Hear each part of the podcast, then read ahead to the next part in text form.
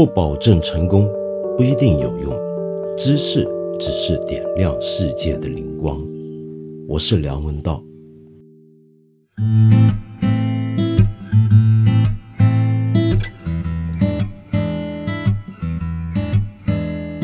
今天礼拜五，又到了花边八卦时间了。上个星期五呢，我跟大家讲到了康德，真是让我意犹未尽。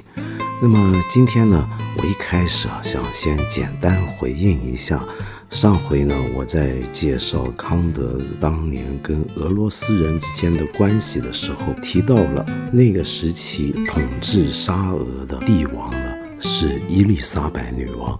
那么结果呢？我看到我们有朋友留言，就说：“哎，奇怪，那个时候俄罗斯的女王难道不应该是叶卡捷琳娜吗？”然后还有朋友回应：“哦，那多半是因为梁文道小时候在英国统治时期的香港长大，所以呢就觉得全世界但凡女王都非得叫伊丽莎白不可。”那么其实呢，有这个误会啊，是很正常的，因为在我们中国人心目中，俄罗斯帝国时期最有名的女王当然就是叶卡捷琳娜。可是我说的那个伊丽莎白是真有其人，而且还真的就是康德那个时期的俄罗斯的统治者，他的全名叫做伊丽莎白·彼得罗夫娜·罗曼诺娃。她是叶卡捷琳娜一世和彼得大帝的第三个女儿，是真有这个人啊，可不是我在怀念伊丽莎白。而且呢，她虽然在我们中国不是很有名，但是其实在俄罗斯却是一个家喻户晓、很受欢迎的人物。如果你今天去俄罗斯旅行的话，说不定你还能够在很多地方看到她的雕像和画像。好，那么说完这个事儿呢，我们回头讲讲今天要谈的八卦。这个星期，我猜大家都已经听说了这么一个消息了。其实这是发生在二零一四年的事情，只不过现在才曝光出来。很多人认为这是史上最燃的学者或者是教授的故事。说的是瑞典隆德大学的教授 Charlotte Turner 怎么样把他困身在伊拉克被伊斯兰国 ISIS 包围的那个学生 Firas Juma 救出来的故事。这个故事听起来太荒诞了，就是电影都拍不出来，乃至于一开始你很容易以为这是个假新闻，没想到它是个真事儿。那这个详情呢，恐怕都不需要我多介绍了。反正呢，就是这个学生在老家跟他太太、孩子被这个 ISIS 困住，出不来，没办法如期回去交博士论文，然后呢，就写了封电邮跟老师解释，顺便告别说，如果我回不来，就把我名字划掉吧，估计就是凶多吉少了。结果，这个教授看到这个消息之后的第一个反应是什么？不是伤心，不是难过，而是愤怒。他的愤怒呢，就是我看到瑞典当地的媒体后来也报道，各国媒体也都翻译出来了。他的反应是混账，没有人能够破坏我的研究，我的学生，我给他们布置的功课，他们一定要全部完成。他们怎么敢破坏我学生的功课啊？阻止他完成他的论文？这是是可忍，孰不可忍。那么比较夸张的地方是，他不是寻外交途径，不是找政府，而是找到他们学校的保安主任来商量，能不能够透过他们安保主任过去的经验背景这方面的专业知识，找雇佣军去把他的学生救出来。嗯，当然，我们后来会觉得奇怪，尤其在我们中国人眼里，这事儿第一时间难道不是要找外交人员吗？不是的，因为呢，这种事一旦曝光搞大了，说不定 ISIS 会更加注意他的学生。那么，这也就是为什么二零一四年的事情直到今天才讲出来，那就是要确保他的学生已经所有东西都平安无事了。那么现在呢，这位 Firas Juma 他的学生就在瑞典工作，相当的幸福安康。那么他还回忆，当初他被救回来，看到他的老师，他老师的第一句话居然是说：“怎么样？你现在能够按时交功课吗？你什么时候交？”那么，那难怪大家都说这真是史上最燃的学者故事。那么燃在什么地方呢？硬核在什么地方呢？就是这位教授他太过勇武了，有一种慷慨激昂的气魄。救学生呢，想到要出动雇佣军，这真不是一般的教授干得出来的。可是呢，我想跟大家讲讲啊，历史上古今中外，你不要说书生是手无缚鸡之力，事实上有很多的书生、知识分子、文人作家都有他们非常豪迈、勇敢，甚至是好战的一面。作家那部分就不谈了，今天跟大家讲讲学者的故事。有这么一位学者叫 A.J. 艾耶尔，如果你是读哲学的话，大概你会听过他的名字。他的名著《语言真理与逻辑》是他二十六岁的时候出版的成名作，也是他毕生最重要的作品。那么这部作品据说是他当年在牛津读书的时候，每个学期里面要交一些功课论文，每个礼拜都得交一篇短篇的论文。就是这些短篇功课的结集，没想到居然改变了后来的哲学史。今天读的人恐怕不多了，但是在我念哲学那个年代，是我们大一必读的分析哲学经典。好，那么重点不是讲他这个哲学家，这个哲学家呢是一个非常喜欢谈数理、谈逻辑、谈分析哲学的一个很严谨的哲学家。但是问题是，他同时是个社交界的宠儿，常常出入各种场合。那么一生之中呢，特别有女人缘，先后结过四次婚，那么是跟三个女人结四次婚。为什么呢？因为其中有两次婚姻是跟同一个老婆结的。好，那么说到呢，他这位教授晚年七十来岁的时候，还在纽约参加各种时尚派对，跟一群年轻美貌的模特儿谈得很欢。那么虽然人家是搞哲学的，看样子也矮矮的，但是不知道为什么，就是能够迷倒很多这种青春美貌的少女。那么结果忽然之间，这个派对举办的大宅里面有人跑出来，就说：“糟了糟了，我的朋友出事儿了，大家赶快来看看，来救他，是怎么回事儿？”那么，这位教授当仁不让过去看看。一个七十来岁的老头，这时候看见他前面有一个巨佛挡在他的面前，那就是世界重量级冠军拳王麦克泰森。原来是麦克泰森这个有过迷途性骚扰案例的这个家伙，正在调戏、骚扰，甚至是攻击刚刚出道的、后来世界有名的名模 Naomi Campbell（ 纳奥米·坎贝尔）。然后呢，艾耶尔就非常勇敢的上前制止他。这个泰森呢，好事儿干不成，非常愤怒，然后就问眼前这个老头：“你知道我是谁吗？我可是世界重量级冠军拳王啊！”这么讲，结果呢，A.J. 艾耶尔丝毫不退让，回了他一句：“嗯，你知道我是谁吗？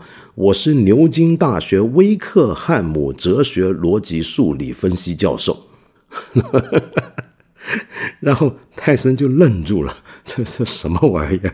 跟着艾耶尔就说：“啊，你看，既然我们两个人呢都在各自的领域里面是有身份的，那么就让我们像个成熟的男人这样子好好谈一谈吧。”然后他们俩还真谈起来了。那么趁着他俩谈的时候呢，纳奥米·坎贝尔就逃之夭夭了。后来呢？据说啊，泰森呢还因此喜欢上了哲学。他曾跟人家说，这个他最喜欢读哲学家了，因为哲学家总是政治不正确，什么事儿都胆敢怀疑。我尤其喜欢尼采，尼采太他妈的精彩了，有这么一个讲法啊。那么关于这个事件呢，你们如果怀疑我造假，不妨去参考有这么一个 A.J. 艾耶尔的传记，作者是 Ben Rogers，他的这本书叫《A.J. Ayer Alive》。好，那么在当代哲学界、思想界里面，除了 A.J. 艾耶尔这么牛之外，其实还有一个更牛，这个真的是硬核学者、思想家了。他不只是能够以手无缚鸡之力的身躯站出来，勇敢地面对各种情况，他甚至还拿起了机关枪，直接上战场。我讲的就是二零一六年曾经来访问过中国的法国著名的思想家、媒介学者雷吉斯·德布雷。那么话说，当年一九六零年代，法国一堆的年轻学生群起造反，向往左翼革命思潮，有一些呢就想来中国跟随毛主席，就算来不了呢，也人手一本红宝书，在街上一边游行呢，一边挥舞着红宝书。而这个雷吉斯·德布雷呢，则是走另一条路线，跑去古巴参加古巴革命。那么后来还留下来在哈瓦那大学当哲学教授，同时研究游击队战术，出了一本游击队的战术指南，被人认为是很大程度上的完成了切格瓦拉的游击队理论。他不只是写关于游击队的理论的著作，而且亲身参与游击队。那么我们都知道，切格瓦拉后来是死在玻利维亚，那么被美国人害死的。其实就在那一趟，一九六七年，雷吉斯·德布雷也从古巴到了玻利维亚，跟着切格瓦拉一起在丛林之中作战。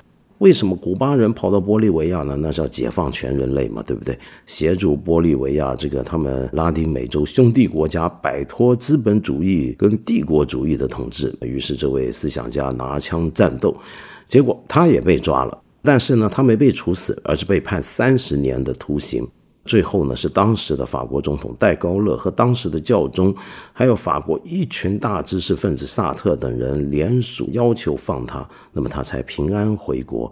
回国之后，后来他还一路当上了外交官，在法国日子过得还挺滋润的。最后还能够以高寿来到中国访问一下我们中国学术界。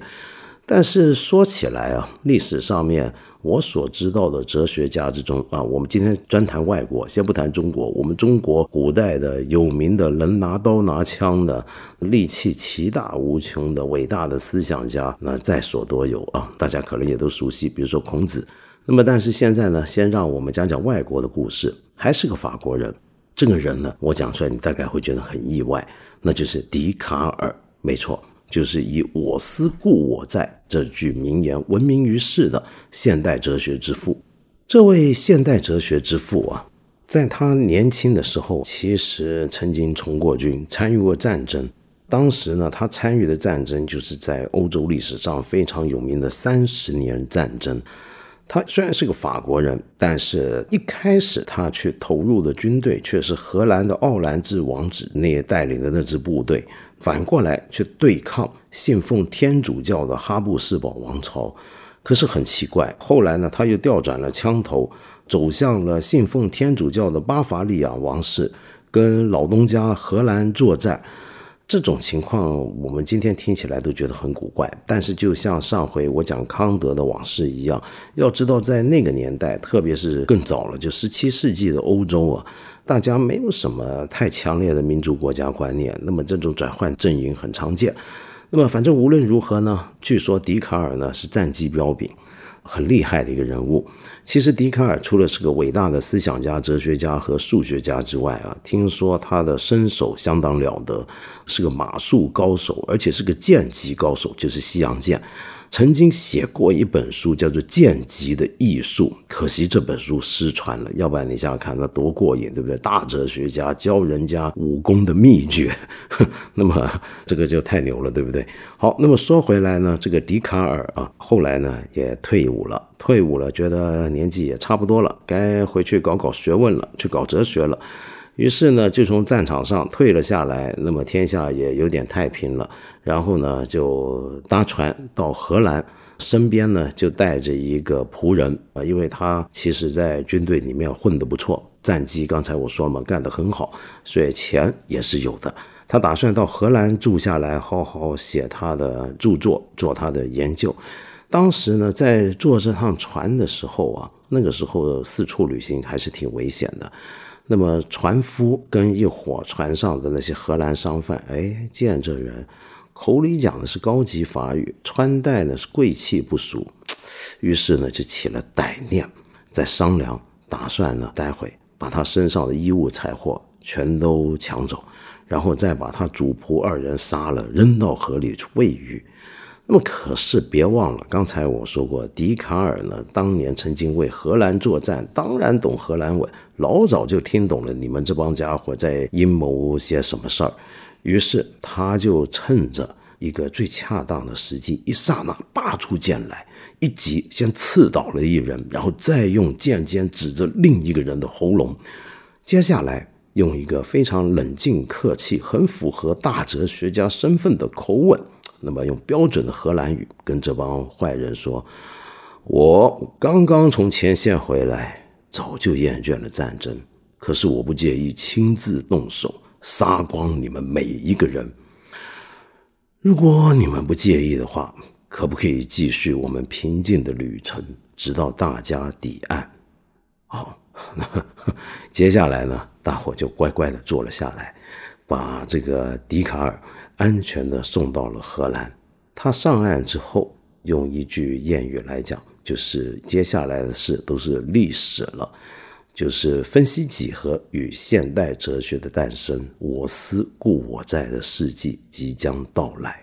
关于笛卡尔的故事呢，大家可以参考有这么一本年轻时期的笛卡尔的关于他这段经历的传记，书名就叫做《The Young Descartes》，作者呢是 Harold Cook。然后再来呢，又介绍一本书。这本书呢有中文翻译，叫《风暴中的哲学家》，作者是法国当代的一位精神分析学家跟思想史家，叫伊丽莎白·卢迪内斯库。那么这本书里面呢，就提到很多法国著名知识分子的一些处在乱世之中的反应的历史。那么其中有一个人物，这本书里面提的反而不多啊，但是我特别喜欢的就是马克·布洛克。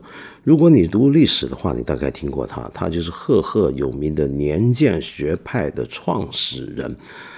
这位了不起的一代宗师啊，历史学的一代宗师，他其实不只是个伟大的思想家、历史学家，而且还是个军人。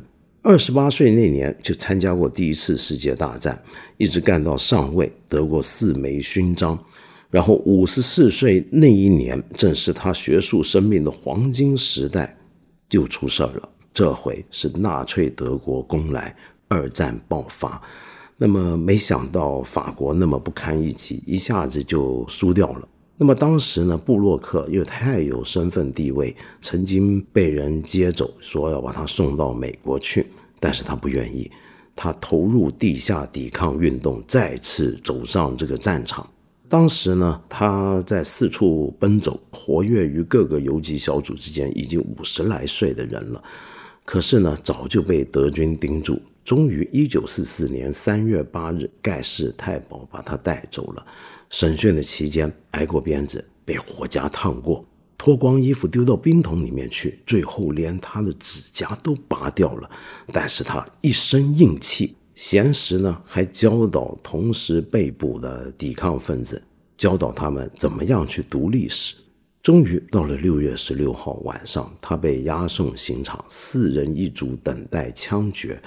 根据当时的在场见证的人，很可能就是一些德军啊，就回忆，就说到当时呢，布洛克身边有一个十来岁的小伙子，年轻人吓得发抖，就低声的问这个老爷爷：“会疼吗？”那么五十六岁了，满身伤疤的布洛克就伸手搂住这个年轻的肩膀：“孩子，不会痛，一点也不会痛。”这是有代史学宗师的最后遗言。那么说回风暴中的哲学啊，那么这本书里面还提过一些事情，就是当时像布洛克这么一堆的法国的大知识分子，投入地下抵抗运动，为了国家，为了祖国去对抗纳粹，英勇犯难，拿起了枪。有的人呢是和平主义者，坚决不拿枪，那他当救护人员也行。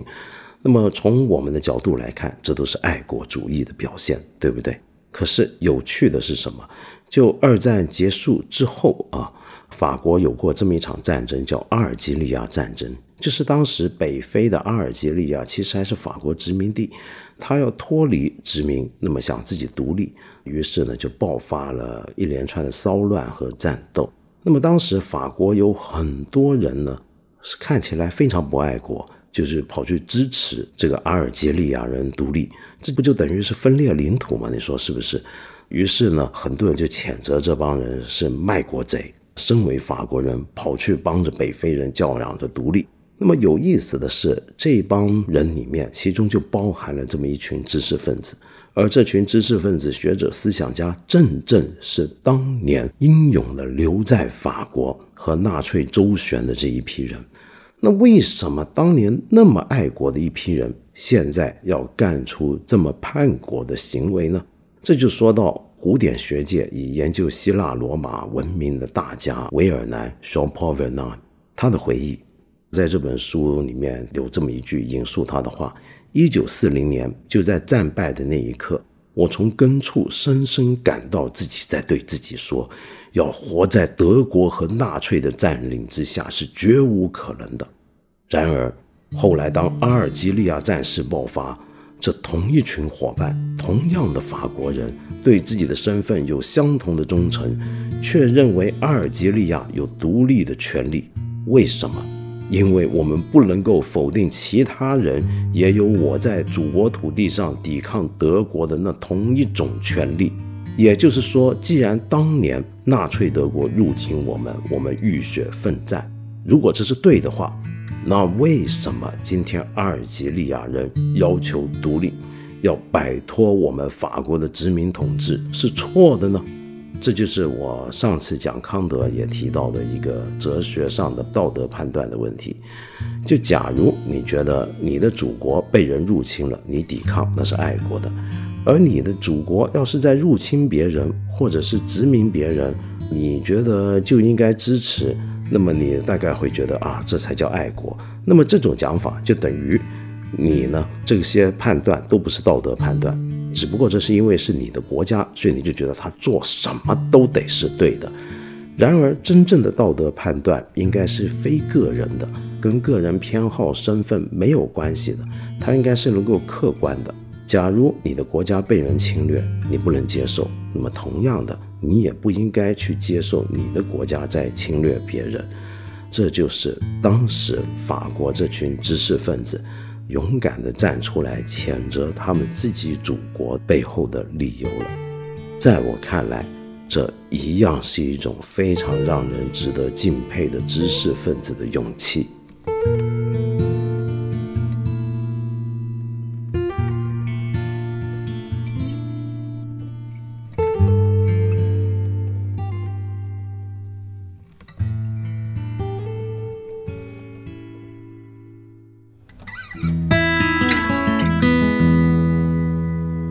今天呢，我就不挑大家的问题来一一回应了，我反而呢想八卦到底，先回应一下这两天发生的一件事情，那就是望重士林在中国知识界、思想界都非常有名的汪辉教授出事儿了。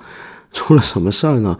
原来是有这么一个别的学校，不在他任教的清华大学，而是别的学校的一个大学生。单方面的在社交媒体上面公布他要跟汪辉结婚，那么这个消息一出来的时候啊，我们这行的一些朋友们呢，互相传都觉得古古怪怪的。那么但是呢，我们私底下还是很为汪辉高兴啊，汪辉总算要结婚了。经过这么多年，那么搞到现在也结婚了，挺好的。没想到后来这居然是这个女学生痴心妄想，单方面的认为他跟王辉结婚，呃，搞得似模似样的。那么结果这事儿据说还上了微博热搜，这个事情呢挺搞的。于是这几天呢，我们一些朋友圈里面的人也把它当成一个笑谈，有些人呢就聊起了我的往事。因为类似的事情呢，坦白讲，以前呢也都发生过在我的身上，呃，不过往事不堪再提。那么最主要就是我们很多人会同情汪辉教授的遭遇，这是无妄之灾啊。可是问题是，我觉得也应该反过来啊，就我自己回想我以前遭遇的事情，也应该同情一下这些年轻人跟学生。事实上，这个在心理学上面，大家会认为是一种问题，甚至是疾病。那么，怎么会一个人到了这样的一个地步，那么呢去崇拜一个人，然后到了痴念一个人，最后认为自己是单方面的能够跟他结婚生子等等等等，这怎么来的呢？这种情况，那么这是一个很多人看起来很不理解。那么也有人反过来不理解的是。因为很多朋友大概不知道谁是汪辉，就传他的相片。那么其实汪辉长得挺帅的嘛，还还好嘛。但是没想到人说，哎呀，这五十岁的老男人，五十来岁，一个老头了，怎么看起来样子也不怎么样？凭什么就值得人家女孩子为了他这样呢？那么您说这话就太小看知识分子了。我们读哲学的人都知道啊，西方哲学史上最重要的哲学家苏格拉底，就是一个有名的非常非常丑的一个人。那么尽管他这么丑啊，但是我们读过柏拉图对话录的人都晓得，他曾经有一个学生呢，很崇拜他，崇拜到一个地步呢，是自愿跟他上完课、聊完哲学之后，还要留下来。要陪苏格拉底睡觉，而那个学生长得非常帅哦，对，那个学生是个男的。呃，古希腊人搞这个同性爱是很正常的，那么大家都是的，那么不搞的反而很奇怪。那那时候那个学生说要跟苏格拉底睡，那么 苏格拉底怎么办呢？苏格拉底呢就跟他进行了一场很有名的对话，就逐步引导他的学生。逐步引导他往更高的境界走去，那么这个更高的境界就是所谓的柏拉图式的精神恋爱。好，那么这个故事说明了什么呢？这就其实牵涉到我以前曾经在别的节目介绍过的一本书，就是非常有名的二十世纪的伟大的思想家乔治斯坦纳 （George Steiner） 一本很有趣的小书，叫《大师与门徒》，里面就提到这么一点。就是知识这个东西啊，在西方传统上其实是跟爱欲是相关的。怎么会这么讲呢？是这样的，你想想看啊，一个老师在引导他的学生啊，教育一个学生，这像是什么？这其实是牵涉到这个学生作为一个门徒，对大师是会屈服的，会对他奉献自己，打开自己，让他进入。不要心邪啊！这个进入指的是进入他的思想、他的脑子，而且是一种非常深沉的一种屈服与开放自己，以及让老师的思想和知识源源不绝地主宰了自己的心智。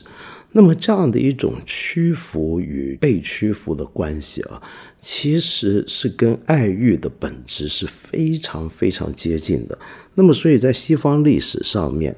这种教育里面的知识传递之间的这种爱欲关系，是一个常常被人讨论、是很值得重视的一个思想史上的一个题目。由此可见，这好像是很正常的。那为什么这种知识会起到这样的一个作用呢？坦白讲，我呢是一个比较老土的一个人啊，就我总是觉得这种事情对我个人而言很不可思议。我觉得你甚至不应该因为一个人有知识而崇拜他，为什么呢？假如你崇拜他是为了他很有知识的话，那你其实是崇拜知识嘛？那你那么喜欢知识，你为什么不自己去好好念书？你跑去崇拜一个念书的人，然后有知识的人干嘛呢？你自己就可以好好读书嘛，对不对？那不是挺无聊的？那么，但是后来我们当然都了解到，知识不是中性的东西。同样的书，同样的知识，在不同的人身上体现、构思出来的时候啊，其实是有特殊的性格展现的。也就是说，知识是从根处会影响到一个人的存在，使得这个人的存在展现出一种不一样的面目。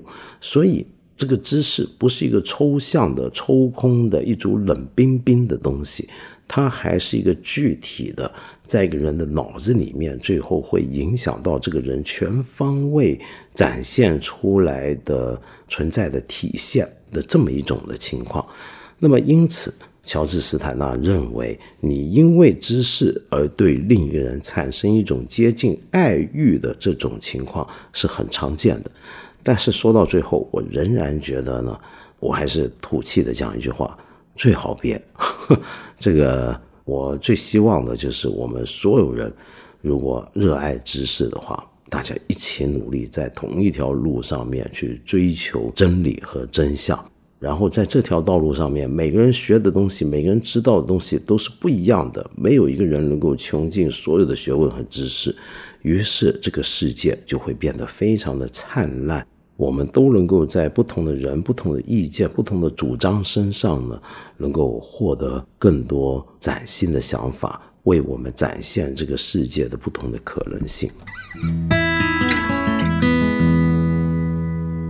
我们八分这个节目每星期三、每星期五都会在看理想 APP 和看理想微信公众号同步更新，欢迎你给我留言，提出你的问题或者建议。